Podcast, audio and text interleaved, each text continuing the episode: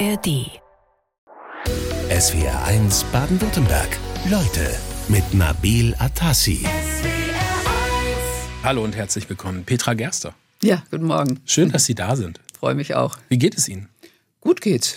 Ausgesprochen gut. Wenn der Wecker nicht schon um sieben, nee, um sechs geklingelt hätte, aus Versehen, der Hotelwecker, dann ging es mir noch besser, wäre ich etwas ausgeschlafener. Äh, da hat sie Stuttgart also sehr früh geweckt heute Sehr Morgen. früh, genau, ja. Aber der Morgen war schön, die Sonne schien, also insofern bin ich gut gelaunt hierher gekommen. Wie kommt es denn zu einem Hotelwecker um 6 Uhr morgens? Ja, das frage ich mich auch. Der stand da und ich äh, habe ihn für unschuldig äh, erachtet und nicht drauf geguckt, ob er eingestellt ist. Also Sie waren in einem Hotel mit einem stationären Wecker auf Genau. dem Nachttisch. Das gibt es Genau. auch nur noch Passiert, selten, ja.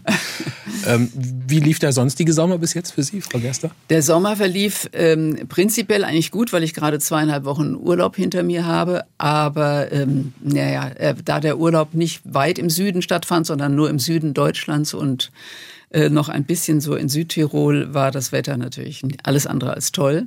Also wir haben eigentlich genau die kalte und nasse Phase erwischt um Garmisch herum und Tirol und es war wirklich kalt, also 12 Grad zum Teil und äh, ja, hat dann nicht so viel Spaß gemacht, wie ich es mir erhofft hatte. Ist ja eigentlich immer die schönste Zeit. Ne? Ende Juli, Ja. Anfang August. Genau, Ja, genau. Und dann ausgerechnet sowas. Und diejenigen, die, glaube ich, dann in den Süden gefahren sind, Südfrankreich, Italien und so, die haben Die haben mehr Glück gehabt. unter der Hitze. Ja, ganz genau. Also, wir fahren jetzt nur noch spontan in Urlaub. Haben wir, da wir uns das jetzt als Rentner äh, leisten können, fahren wir nur noch spontan in Urlaub. Die, also das war nicht das Highlight des Sommers. Gab es eins für Sie? Ähm, ja, das Highlight kam eigentlich äh, zwischen diesen zwei äh, kürzeren Urlauben direkt. Das war nämlich die Hochzeit meiner Tochter. die war übrigens bei Ihnen in Ja. diesem Jahr schon. Ja, sie war sogar bei mir persönlich. ja, im Januar. Ja, ja. Ich habe das war Ich damals hoffe, Sie nehmen es uns nicht übel, dass wir Ihre Tochter vor Ihnen eingeladen Überhaupt nicht, nein, im Gegenteil. Ich hatte ja auch gerade ihr Buch geschrieben über die Neuen im Parlament Genau. und äh, nee, habe ich mich gefreut, ja. haben. Ja, Livia Gerster, genau. Ja. Ähm, wie war die Hochzeit? Schön? Ja, es war noch nicht die große Hochzeit, also noch nicht die Party, sondern es war Standesamt und eine kleinere Familienfeier.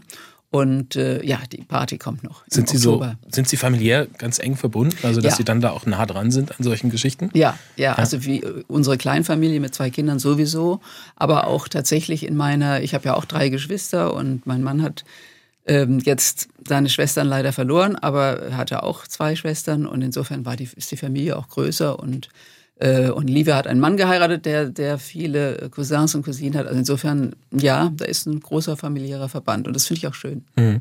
Aber bei der Kleidung haben Sie nicht mitgeredet. Bei meiner Tochter, doch, sie hat mich, also ich habe nicht von mir aus mitgeredet, da hüte ich mich, aber sie hat mich immer gefragt. sie hat mir uns oder uns äh, viele Videos geschickt von, das machen ja junge Leute heutzutage, lassen sich Kleider schicken, kommen, da sind wir ja früher nicht auf die Idee gekommen, gab es ja noch nicht. Und dann probiert sie irgendwie zehn Kleider an und äh, lässt ihren, ihren Bräutigams, äh, also ihren künftigen Mann, Videos machen. Und Das, das Geheimnis mit dem Hochzeitskleid, das ist nicht mehr so groß äh, gehalten. Ne? Das ist, nee. Es war jetzt aber auch nicht die, das große Kleid in Weiß mit Schleier oder so. Das war es ja nicht, weil es nicht kirchlich war, sondern Ja. äh, eher ein reduziertes, aber sehr hübsches weißes Kleid. Also da haben Sie noch eine schöne Hochzeit äh, noch vor Die sich. haben wir noch vor Feier. uns. Ja, ja, ja. Sehr, sehr Im schön. Oktober, ja. Äh, was machen Sie sonst so gerade? Also Sie haben ja Zeit, äh, können ja vieles machen, aber man sieht Sie schon Ja. ab und an mal aktiv. Sie Ja. sind äh, schon, äh, Sie machen einiges. Also im Grunde geht der Beruf weiter, Gott sei Dank. Also ich werde, außer dass ich im ZDF Nachrichten mache, das hat, dass diese Nachrichtenmühle, sage ich jetzt mal, ist äh, vorbei. Das ist auch nicht schlimm. Das habe ich ja auch lang genug gemacht, 23 Jahre.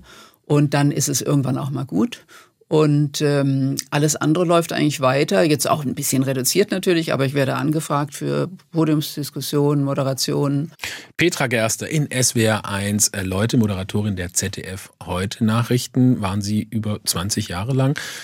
Man- 23 Jahre, genau. Ja. Und jetzt haben Sie was gesagt und viele erkennen bestimmt Ihre Stimme, nämlich aus den äh, Heute-Nachrichten. Jetzt haben wir gerade darüber gesprochen, äh, dass Sie sich eigentlich einen Hund äh, äh, besorgen wollen, einen neuen Hund. Es wäre nicht Ihr erster. Ähm, was für ein Hund wird das sein? Also wir haben jetzt mal einen Schnauzer ins Auge gefasst, weil ich mit einem Schnauzer zusammen äh, sozusagen äh, auf die Welt kam. der, äh, der, der gehörte damals meiner 14 Jahre älteren Schwester, meiner Patenschwester. Und ähm, dieser Schnauzer hat mich irgendwie geprägt. Dass wir waren sozusagen die beiden Babys im Haus. Wir waren ja vier Kinder. Ich war der Na die Nachzüglerin. Und dieser Schnauzer Tobi und ich waren also unzertrennlich. Er wurde dann tragischerweise überfahren mit sechs Jahren, was sehr schlimm war. Das ist ein Riesenverlust. Ein Riesenverlust, ja. Aber dann, weil es so ein großer Verlust war und ich an dem Hund auch so hing, ähm, kam dann ein zweiter ins Haus, also ein Nachfolger namens Teddy. Das war ein Mischling aus dem Tierheim schon, aber nein, es war kein Mischling, es war ein Welschterrier, ein reinrassiger Welschterrier. Allerdings war er im Gegensatz zu dem Toby, war er relativ unintelligent, um es vorsichtig zu sagen. Aber er war auch liebenswert. Können Sie ganz kurz erklären, was ein Schnauzer ist? Ein Schnauzer ist eine Rasse. Schnauzbart. Ein, ja, der ist, er hat einen charakteristischen Schnauzbart, genau. Ah, so ein bisschen eckige Schnauze und so ganz lange Augenbrauen, so ein bisschen Theo Weigel Augenbrauen und einen ganz langen Schnauzbart. Und, Für die, die es nicht ähm, wissen, der ehemalige Finanzminister genau. der CDU, den Sie bestimmt mal im Gespräch Ich hätte auch, auch Walser sagen können, genau. Und solche Augenbrauen und sieht ähm, und ist mehr so ein bisschen so quadratisch und äh, kompakt. Also nicht so ein nicht so ein feiner Hund wie jetzt ein Pudel, an den wir auch gedacht haben, weil die so intelligent sind und nicht Haaren. Das ist ja der große Vorteil von Pudeln.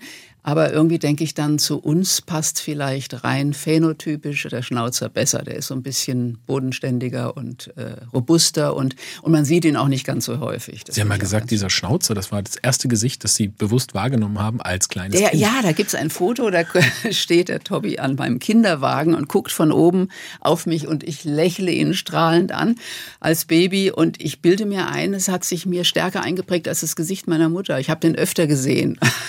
Insofern bin ich auf Schnauzer geprägt. Ja, also da gibt es einen Kreis, der sich jetzt schließen muss, dass der Schnauzer jetzt wieder ja. ins Haus kommt, weil dazwischen, habe ich verstanden, gab es nur Mischlinge. Dazwischen gab es erst den, äh, den, Erdel, äh, den, den Welschterrier und dann gab es in meiner Ehe zwei Mischlinge, genau. Ja, aber Ein Hunde waren immer da. Schnauzer Terrier Mischling und dann mit meinem Mann zusammen, genau. Und dann noch einen anderen ähm, Golden Retriever Mischling, bayerischer Schweißhund und die sind aber beide ja auch schon länger verstorben und jetzt äh, haben wir gedacht, jetzt haben wir wieder mehr Zeit und jetzt, äh, ja, jetzt muss ein neuer Hund ins Haus. Also Hunde waren immer da, haben Sie mal bei den heute Katzen auch, übrigens auch. Wir Katzen hatten auch? zeitgleich zum letzten Hund hatten wir zwei Katzen und das war ein schönes Trio. Also die kamen alle als Babys ins Haus und insofern haben die sich waren die völlig äh, friedlich miteinander. Und ähm, das hat Spaß gemacht. Die ging sogar, der, der Kater ging sogar abends beim Hundespaziergang mit spazieren. Mhm. Der ging immer so zehn Meter hinter uns mit hochgestelltem Schwanz und äh, marschierte mit. Und das fanden die Leute in dem Vorort, in dem wir damals wohnten, also sehr lustig. Wer hat da wen dominiert? Ähm, kann man schlecht sagen. Der Hund war sehr, so ein ganz verträglicher Hund, so ganz tolerant. Die Katzen waren ein bisschen eigen. Die haben, auch wenn, wenn ihnen was nicht gepasst hat, dann haben die schon mal auch ausgeholt und eine Ohrfeige gegeben. Auch dem Hund. Also das war, ja, musste man schon aufpassen. Wir haben, wir haben ja einen Hundepodcast. Äh, macht die Kollegin ja? Annette Loris äh, ah. hier bei SWR 1. Kann ich Aha. Ihnen sehr empfehlen. Haben ja. Sie eigentlich mal ein Haarproblem gehabt? Also, dass Sie in den Heute-Nachrichten plötzlich festgestellt haben in der Sendung, ich habe hier noch einen Hundehaar Nein, überhaupt auf nicht. der Bluse? Weil ich meine Jacketts, die ich im ZDF trug oder Kostüme oder Kleider, die hingen auch im ZDF im Kleiderschrank. Schlau da kam der Hund nicht dran. Petra Gerster in SWR1 Leute. Und hier habe ich es richtig in der Anmoderation. Moderatorin der ZDF heute Nachrichtenfolge. Sie wird nämlich nicht Nachrichtensprecherin, sondern Moderatorin der Nachrichten gewesen. Ein kleiner, aber ein feiner Unterschied. Ja, genau. Da haben wir immer Wert drauf gelegt, weil wir eben nicht nur die Nachrichten gesprochen haben, wie es, glaube ich, in der ARD noch zumindest um 20 Uhr üblich ist. Also die RedakteurInnen aufgeschrieben haben, dann von von den ähm, Menschen äh, vor, vor der Kamera vorgetragen werden, sondern wir sind, früher hieß es Redakteure im Studio, das sagt man natürlich jetzt nicht mehr, sondern wir sind ModeratorInnen mhm. und tragen und schreiben unsere Texte selber. Oder haben sie geschrieben, also in meinem Fall, ich bin ja nicht mehr dabei. Ja. Ja. Das heißt im Prinzip von A bis Z der Inhalt also dieser nicht von A bis Z, der ist natürlich ist eine große Redaktion noch ja. im Hintergrund und ich habe nicht alle Nachrichten selber geschrieben, sondern äh, so sagen wir mal ein Drittel, die, die den ersten Teil der Sendung und der andere wurde mir dann zugeliefert und ich habe die dann noch redigiert, die Nachrichten, die von den KollegInnen kamen. Und ha haben Sie viel korrigiert? Waren Sie streng? Äh, Sprachlich schon, ja. Sprach ja. Und nee, inhaltlich muss man sowieso streng sein, aber es war eine sehr gute Redaktion. Also oft kam, oft war nicht so viel zu korrigieren. Ist das so, dass das wirklich so ein Becken ist, auch für die besten äh, Frauen und Männer, die dann da in die Heute-Redaktion kommen, oder kann man das so jetzt pauschal nicht sagen? Doch, kann man schon sagen, denn die Anforderungen sind ja hoch. Wir haben ja ganz viele Nachrichtensendungen inzwischen. Und ähm, das ist, da ist schon ein hoher Output und äh, die, äh, man muss ständig up to date sein und alles, alle Nachrichten gescannt haben und, und aufgenommen haben und immer wieder neu aktualisieren. Und da muss man schon, muss man schon gut sein. Da es auch nicht früher war alles besser, das ist heute noch so, dass nein, die Anforderungen hoch sind. Ähm, nein, überhaupt nicht. Im Gegenteil, ich würde, würde sagen, also gut, früher war alles besser. Insofern hatte man, man hatte mehr Zeit früher, das mhm. Jahr. Und ähm, es war, das Arbeiten war, ja, war angenehmer, auch für die ModeratorInnen. Also es gab äh, Sekretärinnen, das waren alles Frauen, und die, denen man die Nachrichten zum Beispiel diktierte. Das ist ja lange vorbei. Natürlich schreiben wir alles selber am Computer und äh, ähm, und der Zeitdruck hat sich erhöht. Insofern war schon, das war früher vielleicht schon besser. Aber was heute besser ist, ist, dass zum Beispiel viel mehr Frauen in der Redaktion sind. Also wie als ich anfing in der Heute, waren wir 10 Prozent Frauen. Und als ich aufhörte, waren jetzt nicht in der Führungs-, in den Führungspositionen, aber eben in der Breite der Redaktion waren es 50-50. Mhm. Wobei in den letzten 40 Jahren Frauen vor der Kamera in Nachrichtensendungen schon recht präsent sind. Ja, äh, vor der Kamera hat es äh, zugenommen, in den Führungspositionen sieht es anders aus. Da ja. dominieren die Männer immer noch. Aber auch vor der Kamera, da gibt es ja eine inter interessante Studie von der Uni Rostock, dass eben ähm, äh, sozusagen bis zum Alter von, 5, von 30, bis zum Alter von 30 oder 35 ist das Verhältnis ausgeglichen, Frauen, Männer. Äh, dann ähm, kommen auf eine Frau zwei Männer und jenseits der 40 kommen dann vier Männer und jenseits der 50 auf eine Frau acht Männer. Mhm. Und so einen Methusalem wie mich gab es in meinem Alter dann mit vor der Kamera noch mit 66 äh, da war ich sozusagen äh, ja allein auf weiter Flur. Ja, da gab es vor mir auch noch nicht. Eine von wenigen. Ne? Also tatsächlich ist es ich so, dass, dass Frauen vor der Kamera eigentlich so ja. irgendwann mit ansteigendem Alter verschwanden, ja. aussortiert ich wurden. Ich war die einzige und die erste Frau, die tatsächlich in der Primetime, also ab 19 Uhr, äh, in diesem Alter vor der Kamera stand. Hat ja. man Ihnen das mal nahegelegt, äh, gesagt, Frau Gerster, also wie wäre es denn mal langsam mit ja, vielleicht in die Redaktion gab's. wechseln oder so? Die Versuche gab es so, als ich so Ende 50 war. Und dann habe ich gesagt, wieso? Äh, ich wusste, Gott sei Dank, war ich informiert darüber, dass mein Feedback bei den ZuschauerInnen sehr gut war.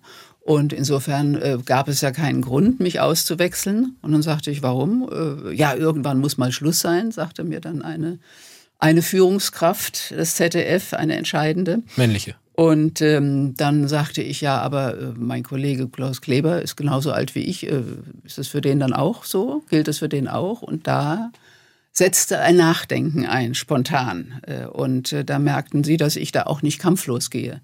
Mhm. Und das war, äh, ja, das war schon äh, wichtig für mich, da standzuhalten. Und, ähm, und heute ist es kein Thema mehr. Also es hat sich jetzt schon in den letzten zehn Jahren total gedreht, weil man einfach jetzt auch gegen Altersdiskriminierung, das ein, ein Thema ist, das viel bewusster geworden ist. Sie haben das mit Erfolg gemacht. Haben Sie sich damals unbeliebt gemacht? Konnten Sie das spüren? Also äh, ich war in der Spitze sicher nicht sehr beliebt. Also ich galt ich wahrscheinlich, was man so gern sagt über solche Frauen, als schwierig, eine schwierige Person möglicherweise. Aber auf der anderen Seite war ich äh, in meiner Redaktion beliebt und bei denen, die, auf die es mir ankam und insofern war mir das auch egal. 26. Ja. Mai 2021, das war Ihre letzte mhm. Heute-Sendung. Da haben Sie ja wirklich auch ein paar Tränen vergossen. Können Sie sich noch erinnern, was Sie genau nach der Sendung gemacht haben? Ja, äh, klar. Nach der Sendung äh, haben mich die, die KollegInnen empfangen. Das war ja noch zur Corona-Zeit, voll Corona-Zeit, also nicht innen, sondern draußen. Es war ein bisschen regnerisch und, und frisch, weiß ich noch. Und wir standen in großem Kreis im Fernseh, im leeren Fernsehgarten des ZDF und, ähm, und ähm, der Redaktionsleiter hatte, äh, es war ganz süß, hatte kleine Piccolo-Fläschchen besorgt mit Strohhalm. Und dann tranken wir Piccolo und ähm, die Kollegen hatten sich sehr sehr reizend, haben einen Film gezeigt, äh, einen Zusammenschnitt äh, und, ein, und haben viele andere ähm, KollegInnen befragt, die, die sich ja, über mich und mein Leben geäußert haben. Und es war ein, ein sehr schöner Film, mhm. der dann gezeigt wurde auf einer großen Leinwand. Und ähm, dann wurden noch ja, ein paar äh, liebevolle Reden gehalten und ähm, ich habe viele Sträuße bekommen und es war war sehr hübsch. Also es war eigentlich ganz spontan. Ich habe ja dann selber noch mal einen richtigen Ausstand gegeben nach Corona, also Stimmt, ein halbes Jahr später. In der Corona-Zeit ausgeschrieben. Ja, ja, mhm. da habe ich dann deswegen habe ich das ein halbes Jahr später gemacht, dann sozusagen privat. Ähm, alle eingeladen, die mir wichtig waren im mhm. Laufe meines Berufslebens und ähm, das war sehr schön. Sie haben ja in Ihrer letzten Sendung Dragoslav Stepanovic äh, zitiert, äh, den ja, mein neuer, Freund, von mein neuer Freund seitdem. Eintracht Frankfurt. Hat er sich danach gemeldet? Ja. Wissen Sie noch, wie Sie ihn zitiert haben? Ja, ich, äh, ja, Lebe geht weiter. Ja, ja, genau. Das hatte mir ähm, auch wiederum ein Bekannter hatte mir das zitiert als Trost schon vorher geschickt und da dachte ich so, das, das ist doch, das ist doch genau der richtige Spruch. Das ja. ist nicht pathetisch und nicht rührselig und das kann man, kann man gut bringen. Lebe und geht weiter? Ja, genau. Und der, ja. und der Stepan, äh, ähm, der, na? Stepanovic. Stepanovic, äh, hätte ich schon den Namen verwechselt, genau, rief dann an nach mir, war ganz begeistert, weil er wiederum natürlich aufmerksam gemacht wurde, dass er da zitiert wurde und war, äh, war total nett und hat, äh, hat sich dann mit mir verabredet. Das kam dann erstmal nicht dazu, aber das holen wir noch nach zu einem, er lädt mich ein zu einem äh, zu einem Fußballspiel, zu einem wichtigen nach Frankfurt, zur Eintracht wahrscheinlich. Und ja, äh, ja freue ich mich drauf. Vielleicht hört er ja zu, dann meldet er sich jetzt. Ähm, Lebbe geht weiter. Gab es das berühmte Loch bei Ihnen nach dem Ende bei heute? Nein, das gab es gar nicht. Äh, das hat, da hat äh, mein Mann äh, dafür gesorgt, dass es das nicht gab. Der hat nämlich ähm, mir gesagt, na, ich hatte ja, ich hatte ja so ein Jahr vor Schluss angefangen. Äh, ich meine, ich habe mein ganzes Leben lang gegendert, weil ich ja Feministin bin. Also ich habe immer Frauen genauso genannt wie Männer und habe gesagt Lehrer und Lehrerinnen und Politiker und Politikerinnen und habe darauf Wert gelegt, habe dafür ja bin ich auch ausgezeichnet worden ähm, mit der Hedwig Dom Medaille für Journalistinnen. Und dann habe ich mich einfach nochmal mit dem, mit dem Gender-Sternchen befasst und gedacht, das ist eigentlich eine ökonomische Art zu sprechen, weil man nicht immer beide Formen benutzen muss mhm. und, und habe dann eben ab und zu mal PolitikerInnen gesagt oder LehrerInnen und fand das irgendwie ganz elegant und da ging erstmal, da passierte erstmal gar nichts und dann, nachdem das einige so aufgegriffen haben und so losgelöst vom Zusammenhang auf Twitter gestellt haben, dann ging sozusagen ein Shitstorm los, ein Sturm der Entrüstung. Ja. Und dann habe ich so in dem letzten Jahr nochmal äh, richtig... Ähm, ja, richtig, wehte mir sozusagen der Shitstorm um die Nase. Da habe ich das zum ersten Mal eigentlich erlebt, weil ich hatte vorher nie polarisiert äh, sondern war eigentlich immer sehr beliebt. Und ähm, das war dann nochmal eine neue Erfahrung. Und da sagte mein Mann mir, wenn ich dann abends eben. Mit diesem nicht beliebt sein? Hatten Sie da Schwierigkeiten mit ähm, mal auch mal nicht beliebt zu sein? Äh, ja, es war eine neue Erfahrung. Ähm, ich, da ich dahinter stand, äh, hat es mich jetzt, es hat mich jetzt nicht im Innersten angegriffen. Weil die, die mich angegriffen haben, das zum Teil auf so unflätige Weise getan haben, dass die für mich sowieso nicht äh, also maßgeblich sind, solche Leute und ähm, und erkennbar wirklich und dann ich habe natürlich viele viele Briefe bekommen auch erkennbar von wirklich wirklich alten Männern. Es waren wirklich 90 Prozent Männer die mir geschrieben haben viele auch mit Doktortitel und Professorentitel davor und äh, die sich da abgearbeitet haben in einer Weise wo ich dachte was warum warum greift es die so an wenn ich so ein kleines Sternchen verwende? Es könnte denen auch egal sein in ihrem Alter und äh, aber nein ich hatte so das Gefühl da kämpft eine ganze eine ganze Kaste um, um ihre ah. Privilegien. Und da sagte mein Mann eben, äh, wenn das dich so beschäftigt, musst du ein Buch drüber schreiben. Und deswegen haben wir dann angefangen, schon bevor ich aufhörte, ein Buch zusammenzuschreiben, Vermintes Gelände wo es auch ums Gendern ging, aber nicht nur, auch um Identitätspolitik. Und dann deswegen habe ich, nachdem ich aufgehört hat, sofort äh, weiter an diesem Buch gearbeitet und wir haben intensiv geschrieben, ein halbes Jahr, weil das Buch dann schon im November erschien und das, da war das Loch abgewendet und kam auch nicht mehr. Ich habe eine Frage reinbekommen eines Hörers, die ich in dem Zusammenhang, weil wir ja vorhin über ihre Karriere auch gesprochen haben und über Frauen in den Medien auch gesprochen haben, auch vor der Kamera insbesondere, dass sie eine der wenigen waren, die tatsächlich bis ins hohe Alter, wenn ich es mal so sagen darf, vor der Kamera stand. Ja. Äh, und da fragt Mitch, warum ist denn Frau Gerster trotz ihrer Erfahrung und Qualifikation nicht in die Führungsebene gekommen? Warum nicht? Das ist eine gute Frage, weil äh, natürlich die Frauen da überall fehlen und ähm, es tatsächlich in, daran lag, äh, dass einfach der Beruf, also äh, ich hätte sozusagen von Anfang an, ich hätte fest angestellt sein müssen, um in der Hierarchie aufzusteigen und ich hätte nicht ich habe hab ja auch einen freiberuflichen Mann und zwei Kinder gehabt und ähm, das wäre das wäre einfach nicht gegangen. Oder mein Mann hätte sozusagen komplett die Kinder übernehmen müssen und ich hätte Karriere in der Hierarchie gemacht. Aber ähm, das wollte ich auch nicht. Also wir wollten uns eigentlich alles teilen. So haben wir unsere Ehe begonnen vor inzwischen 40 Jahren, fast 40 Jahren und haben gesagt, wir machen alles 50-50, jeder macht seinen Beruf und, und die Familie teilen wir uns, die Familien äh, arbeiten. Mhm. Und das haben wir durchgezogen. Äh, und ähm, und waren eigentlich beide damit sehr glücklich. Und ich glaube auch unsere Kinder waren damit sehr glücklich, weil sie einen Vater hatten, der sich auch, der auch viel Zeit für sie hatte und viel und hauptsächlich gekocht hat auch zu Hause und ähm, in, ja, wie gesagt, also eine Führungsposition ist einfach mit so viel Arbeit verbunden und Engagement, dass man das mit Kindern und Familie nur schlecht vereinbaren konnte damals und wahrscheinlich heute immer noch nicht kann. Aber so einen riesigen Wunsch konnte ich da jetzt auch nicht raushören.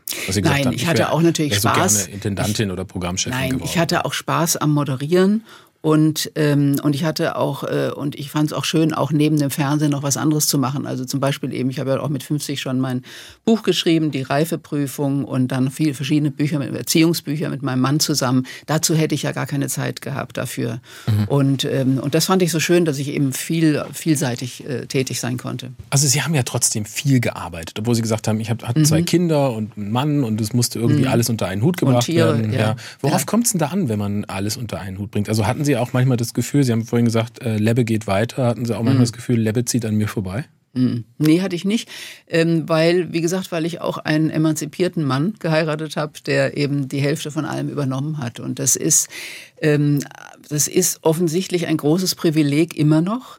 Denn ähm, als, wir, als wir uns so entschieden haben für dieses Familienmodell, mein Mann hat ja eine sehr gut bezahlte äh, Stelle als Textchef festangestellt auch aufgegeben, als mhm. ich schwanger wurde, damit ich Fernsehen, weiter Fernsehen machen konnte. Ich habe ja nie ausgesetzt, also ich habe tatsächlich nur zwei Monate Mutterschutz genommen und sonst nichts. Und er hat mir das Kind dann zum Stillen in die Maske gebracht bei Mona Lisa. Wahnsinn. Und äh, das war sehr, das war ganz toll. Und ähm, war das, das ganz toll? Ja, das war, Oder war das, das auch war, anstrengend? Es war auch anstrengend, natürlich, aber es war auch toll, weil ich eben beides haben konnte. Ich weiß noch, meine Älteste, ich habe zwei ältere Schwestern, äh, die sich beide entscheiden, meinten entscheiden zu müssen und auch also für, für die sozusagen für Hausfrau und Mutter und obwohl sie beide Vollakademikerinnen äh, waren und sind. Und ich weiß noch, dass die Ältere zu mir gesagt hat, du musst dich entscheiden zwischen Beruf und Familie. Du kannst nicht alles haben. Und da habe ich gedacht, nein, ich will alles haben. Und wir dachten, wir sind Vorreiter und es kommen ganz viele Männer nach, die nachziehen. Und es ist komischerweise nicht so gekommen. Und Sie haben das aber in, Ihrer, in der Rückschau nie so richtig als Belastung empfunden. Wenn Sie jetzt heute auf die ähm, Generation schauen, Ihre Tochter, sagen Sie, hat gerade geheiratet. Wie läuft's mhm. da? Ist es immer noch ein Privileg, dieses sich wirklich teilen? Weil eigentlich habe ich das Gefühl, kommt es da eigentlich auf das richtige Pendant an.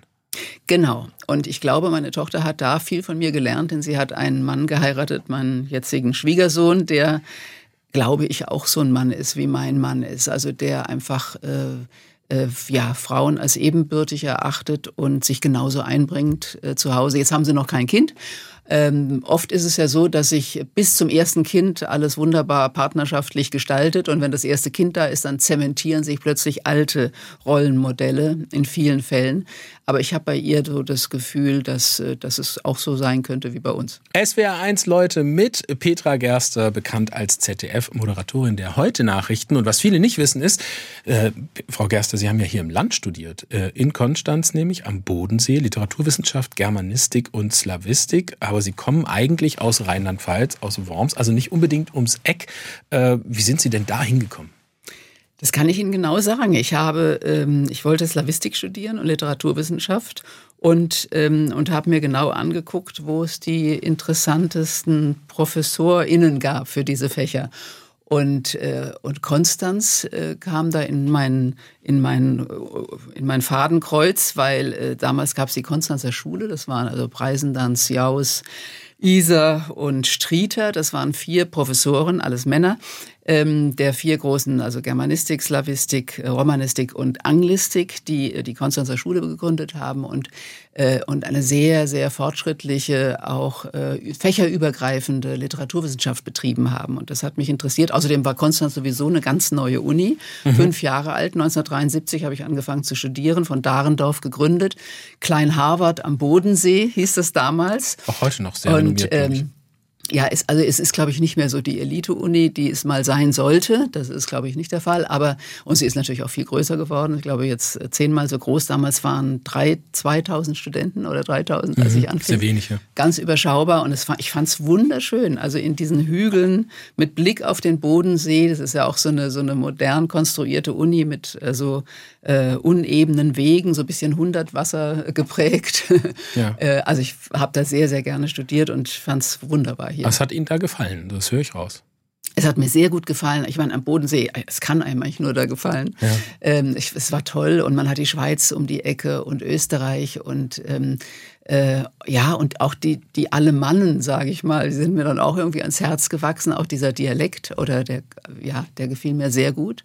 Dass man lernt es dann langsam zu unterscheiden, Alemannisch, Badisch von, von Schwäbisch. Ganz wichtig. Äh, wobei nichts gegen Schwäbisch, aber ähm, das Alemannische ist mir so ein bisschen, ist so ein bisschen weicher. Und das Badische war mir schon vertraut, so aus Heidelberg. Das war ja für uns dann aus Worms, ja, äh, als Wormserinnen dann auch, äh, ja, sehr nah Mannheim, Heidelberg und, und ja, es ist, ist mir sehr vertraut. Ja, aber aber, Konstanz, haben Sie das damals auch gesagt oder hat man Sie da gefragt? Konstanz natürlich. Ja, wenn man da wohnt, muss man natürlich Konstanz sagen. Wo haben Sie denn gewohnt? Ach so, wo ich gewohnt habe. Ja. Ich habe ähm, in Petershausen gewohnt und habe dann aber äh, in, einer, in einer eigenen Wohnung, die, ach nee, dann habe ich in einer Wohngemeinschaft am Rheinsteig gewohnt, mit direkt mit einem riesigen Zimmer in so einem alten Haus mit Blick auf den Rhein und auf so einen Säulenheiligen. Und ähm, am Schluss hatte ich eine Wohnung in der Inselgasse. Mhm. Inselgasse 13, über dem Wein, äh, wie hieß es, Weinglöckle, eine, eine Weinkneipe, die ich auch öfter frequentiert habe. Von der Sie aber nicht wissen, ob es die heute noch gibt. Ich glaube, das Glöckle gibt es nicht mehr, aber das Hintertürle war eine Weinstube, die gibt es noch und ähm, da habe ich lange bedient. Ja. Da habe ich als Bedienung gearbeitet und fand es toll. Also Sie wären ja auch fast in Baden-Württemberg gelandet, muss man sagen. Ne? Ja, also Sie wollten, genau. wollten Sie immer zu den Medien? Nein, das war noch überhaupt nicht im, im Gespräch, sondern mit, mit der Kombination Russisch-Deutsch. Ähm, dachte ich eigentlich eher an, an den Lehrberuf und äh, an, an Gymnasiallehrerin und äh, hätte mit dieser Fächerkombination auch auf jeden Fall in Baden-Württemberg bleiben müssen, weil es in den anderen Ländern, also es gab ja noch, noch nur die Bundesrepublik damals, gab es gar, Russisch gar nicht als Hauptfach, das gab es nur in Baden-Württemberg. Hätte sie die. Äh, und da hatte ich sogar schon einen Referendariatsplatz so. nach dem Examen in Göppingen. Göppingen? Ja, und so dann was. hat mir zeitgleich der SWR, ja. also auch wieder Baden-Württemberg, ein, auch ein Volontariat angeboten oder eine Hospitanz und zeitgleich der WDR. Und dann hat irgendwie, weil ich mal woanders hin wollte, der WDR hat das Rennen gemacht und ich bin dann zum WDR gegangen. Ähm, genau, das war dann. So sind Sie bei und den dann, Medien gelandet. So bin ich dann und hab, wollte einfach nur eine Hospitanz machen, dann habe ich aber Volontariat gemacht und dann bin ich dann hängen geblieben beim Fernsehen. Da wären Sie ein Haar Lehrerin geworden. In Göppingen. Ja, ja, ja. Wäre ein ganz anderes ja, Leben gewesen eine, wahrscheinlich. Eine, eine Studienkollegin von mir wurde das auch dort, Russisch- und Deutschlehrerin. Wir haben auch noch Kontakt. Ah, ja, die kennen Sie noch. Ja. Äh, und heute, also wenn sie um ein Haar Lehrerin geworden wäre, hätte sie die Kampagne am Stuttgarter Flughafen, äh, die da gerade hängt, hätte sie die reingezogen, als vielleicht als Quereinsteigerin vielleicht noch einzusteigen? Ja, also ich finde der, der Spaß äh, auf Arbeit mit Kindern, das finde ich ja gut, aber zu sagen, kein Bock auf Arbeit, das ist natürlich, das passt ja überhaupt nicht zusammen. Also Spaß ist ja Bock. Man sagt, Bock haben ja, auf etwas, weil man Spaß auf etwas hat oder Lust auf etwas hat. Und insofern ist die Kampagne wirklich äh, irgendwie sprachlich schon daneben. Alle kennen Sie aus den Heute-Nachrichten. Aber bevor Sie bei Leute waren, Frau Gerster, da haben Sie ab 1989 für knapp zehn Jahre ein weibliches Fernsehmagazin im ZDF moderiert, ML Mona Lisa. Hieß das, muss man sagen. Inzwischen gibt es das gar nicht mehr. Als Sie dort angefangen haben, war das äh, Mona Lisa als Sendung ausschließlich für Frauen? War das was Exotisches? Ja, das war die erste bundesweite äh, Sendung von Frauen für Frauen. War äh, eine Erfindung unseres damaligen Intendanten äh, Stolte, der damit ähm, ja einen, einen gewissen Meilenstein gesetzt hat. Es gab schon Frauenmagazine im WDR, Frau TV, die waren vor uns da, aber die waren eben äh, in den dritten Programmen nur. Ja. Und ein bundesweites, äh, zu, auch zu einer sehr guten Sendezeit, äh, sonntags 18 Uhr, ähm, das war das erste. Und war Zur Lindenstraßenzeit. Ja, das Wer war für meine sowas? Mutter immer das Problem. Die war großer Lindenstraßen-Fan und war immer hin und her gerissen und guckte immer irgendwie eine Viertelstunde Mona Lisa und dann schaltete sie um gnadenlos auf Lindenstraße. Ja. ja. War das denn als feministisches Magazin, also wenn es von Ihrem Intendanten Stolte kam, den ich in Ehren halten möchte, aber nein, war das als feministisches nicht. Magazin nein. geplant oder nicht? Natürlich nicht, nein. Es war äh, tatsächlich äh, als, als harmlose Frauensendung, also ein bisschen wie Brigitte in, in äh, Fernsehformat, also die Zeitschrift Brigitte im Fernsehformat. Brigitte TV, ja, ja mhm. genau. Äh, so war es eigentlich geplant mit, also Back, mit Backrezepten und Kochrezepten und ein bisschen Esoterik und ähm, und so typischen Frauenthemen wie, was weiß ich, Kosmetik, Mode und sowas. Und äh, Maria von Welser moderierte das schon ein Jahr und, ähm, und die, äh, irgendwie war die Zeit war einfach schon, also das war ein Rückfall in, in, in voremanzipatorische Zeiten und entsprechend fiel die Kritik aus. Und dann haben sie das, äh, hat die Redaktion schon beschlossen, das umzumodeln. Und dann kam ich dazu, wurde ich dazugenommen nach einem Jahr als zweite Moderatorin. Und dann haben wir ein wirklich feministisches Magazin draus gemacht mit äh, einfach ähm, allen politischen Themen, die man äh, nur behandeln kann, einfach nur aus weiblicher Perspektive. Also es war im Grunde ähm, es waren politische Themen, gesellschaftspolitische Themen, die wir aus weiblicher Perspektive mit dem Fokus auch auf Frauen natürlich ja. äh, beleuchtet haben. Auch kämpferisch irgendwie?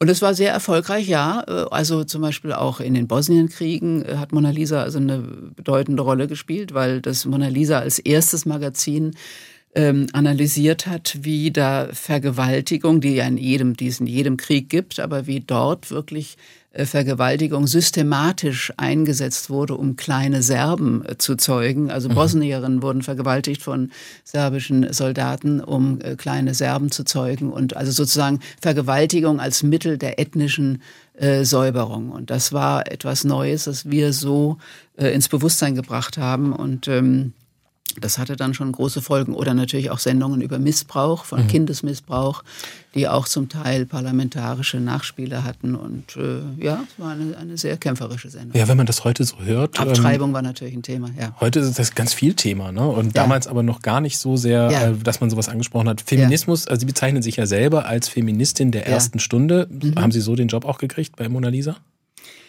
Das weiß Hat man gesagt, ich nicht. wir brauchen jetzt hier eine Feministin, ah, ja, das ist doch die Frau äh, Gerster. Das weiß ich nicht mehr genau, ob die das so, äh, also ich meine, ich war da ja noch nicht bekannt. Also ich war einfach nur ein, äh, Maria von Welser hat, hat gesagt, dass sie mich äh, ausgesucht hätte wegen meiner Bildschirmpräsenz. Also mhm. ich glaube nicht, dass sie genau wusste, was ich denke oder äh, das, da habe ich ja mich ja noch gar nicht öffentlich geäußert. Ich war ja nur beim WDR, ja. damals Moderatorin im dritten Nachrichtenmagazin, im dritten Programm, Aktuelle Stunde und ähm, habe mich dann mit ihr getroffen in München zu einem ersten Abendessen und Gespräch und dann haben wir gedacht, ja, wir haben wir wir könnten am gleichen Strang ziehen und wir haben gemeinsame Interessen und können das zusammen stemmen. So kam das dann. 2017 wurde es abgesetzt. Mona Lisa, ja. da waren Sie schon lange nicht mehr da. Ja. Äh, Fand ich sehr schade, warum? ja. Warum? Ähm, ich muss dazu sagen, dass es am, äh, nachdem ich weggegangen bin, wurde aus dieser reinen Frauensendung, die ja auch ein, immer ein Schwerpunktthema hatte, wurde im Grunde so ein buntes Magazin plötzlich und so eine Art Gemischtwarenladen. Also es war dann die, äh, die Herren in der Leitung fanden, das irgendwie war, Frauenmagazin war irgendwie nicht mehr zeitgemäß und deswegen wurde das so ein bisschen verwässert, dieser feministische Punkt.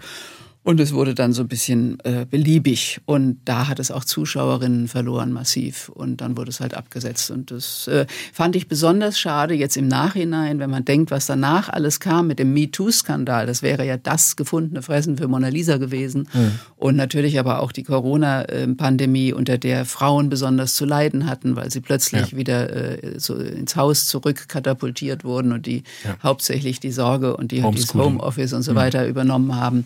Und äh, diese Themen und dann mit dem Ukraine-Krieg äh, und Belarus, die Frauen, die da so mutig aufstanden. Also es hätte so, so tolle Themen gegeben seitdem. Ja. Äh, und deswegen finde ich es äh, eine falsche Entscheidung nach wie vor. Wir haben gerade darüber gesprochen, dass Ihr altes Fernsehzuhause, nämlich ML Mona Lisa, dann 2017 abgesetzt wurde. Da waren Sie noch beim ZDF. Haben Sie dann vielleicht auch mal sich beschwert und gesagt, was, was macht ihr denn da? Ich habe in, in allen Interviews, die, die ich zu der Zeit gegeben habe, habe ich meine Meinung gesagt. Aber ansonsten äh, war ich da ja schon 23 Jahre weg äh, oder, oder 20 Jahre damals oder 18 Jahre. Jedenfalls zu, zu lange, um da noch irgendwie äh, mitreden zu können. Man hat auch als äh und da hätte auch niemand auf mich gehört.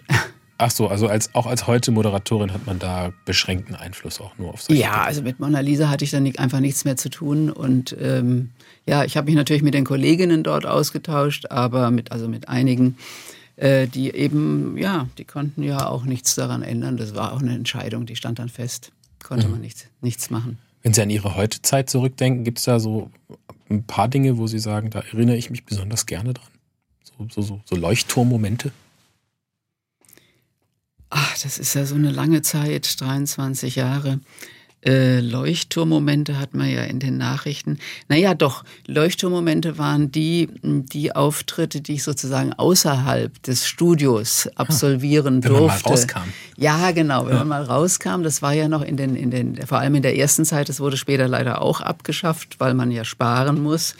Ähm, äh, wir hatten mal, das hieß Außenanker, also Anchor von Anchor Woman, Anchorman, äh, haben wir dann bei großen, bei großen Ereignissen, Wahlen oder so. Einmal war ich eben auch, was für mich als Slawistin natürlich besonders attraktiv war, in in Russland äh, und äh, habe bei der Wiederwahl äh, oder bei der ersten Wahl Putins war ich noch. Da hatte man noch, war man ja noch ganz optimistisch. Ja. Und ähm, habe das moderiert und äh, ja mal aus Köln. Äh, also verschiedene verschiedene Auftritte, die nicht im Studio stattfanden. Das fand ich oder in Berlin bei irgendwelchen Vorkommnissen. Ich weiß nicht mehr genau was. Also Sie ja. wirken ja, Frau Gerster, wenn ich mir das erlauben darf, sehr nüchtern, kontrolliert als Person. Mhm. Äh, wenn ich das mal, äh, die Kontrolliertheit als Nachrichtensprecherin in der, äh, in der Sendung, das ist ja so eine Sache. Ähm, ist das was, was Sie auch manchmal eingeengt hat, das immer so transportieren zu müssen? Äh, ja, man, man nimmt es so an äh, als äh, und es ist dann schon so eine zweite Haut, dass man sich relativ neutral gibt, versucht neutral zu sein und äh, objektiv natürlich sowieso, äh, um die ZuschauerInnen auch nicht zu beeinflussen. Denn das äh, sollen wir ja nicht. Wir sind ja, sind ja, wir sind ja wirklich äh, ÜbermittlerInnen der, der Nachrichten und die sollten so objektiv wie möglich sein. Ja, weil ich erlebe Sie da schon in letzter Zeit. Äh, beteiligen Sie sich an politischen Diskussionen? Jetzt darf Debatten, ich das ja, ja. Jetzt wirken so ein bisschen freier, ja, wenn ich das mal so sagen Absolut, darf. ja. Jetzt werde ich manchmal eingeladen von Sandra Maischberger oder so und sitze dann ja. mit dem Panel. Und das genieße ich übrigens sehr dass ich jetzt einfach äh, auch mal eine politische Meinung äußern darf und äh, oder kann und ja und einfach nur für mich selber verantwortlich bin. Also es gibt schon auch eine Petra Gerste, die man auf den Putz hauen kann. Jetzt ja natürlich klar und jetzt bin ich nicht mehr das Gesicht des Senders und äh, muss da auch äh, keine Rücksicht nehmen.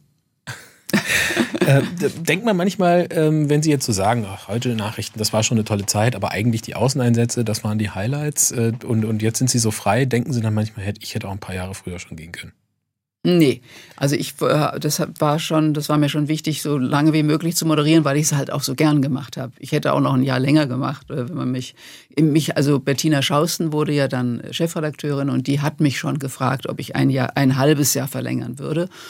Und das habe ich noch dran gehängt. Und gerade weil in der Corona-Zeit äh, doch, sie sagte, da möchte man auch jetzt nicht die Pferde wechseln und, äh, und die Zuschauer mögen dich und ja, und dann habe ich das gerne noch ein halbes Jahr länger gemacht, aber dann war einfach Schluss. Es ist halt bei den öffentlich bei, bei Ihnen ja nicht anders. Das gibt halt die Altersgrenze halt so, ja. und ähm, ich sehe es auch.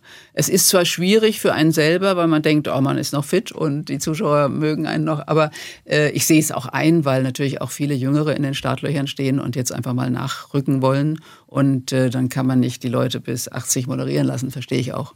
Also für Sie geht es aber noch wahnsinnig ja, lange ich, weiter jetzt bin und Sie ich haben noch, noch fit, viel vor. Genau, genau. Und ja. dafür ja. wünsche ich Ihnen alles Gute. Lebe geht weiter. Lebe geht weiter Ja. und wir freuen uns, dass Sie hier waren in SWR1 Leute. Danke Petra Gerster. Ja, danke Ihnen, Herr Tassi. SWR1 Baden-Württemberg. Leute, wir nehmen uns die Zeit.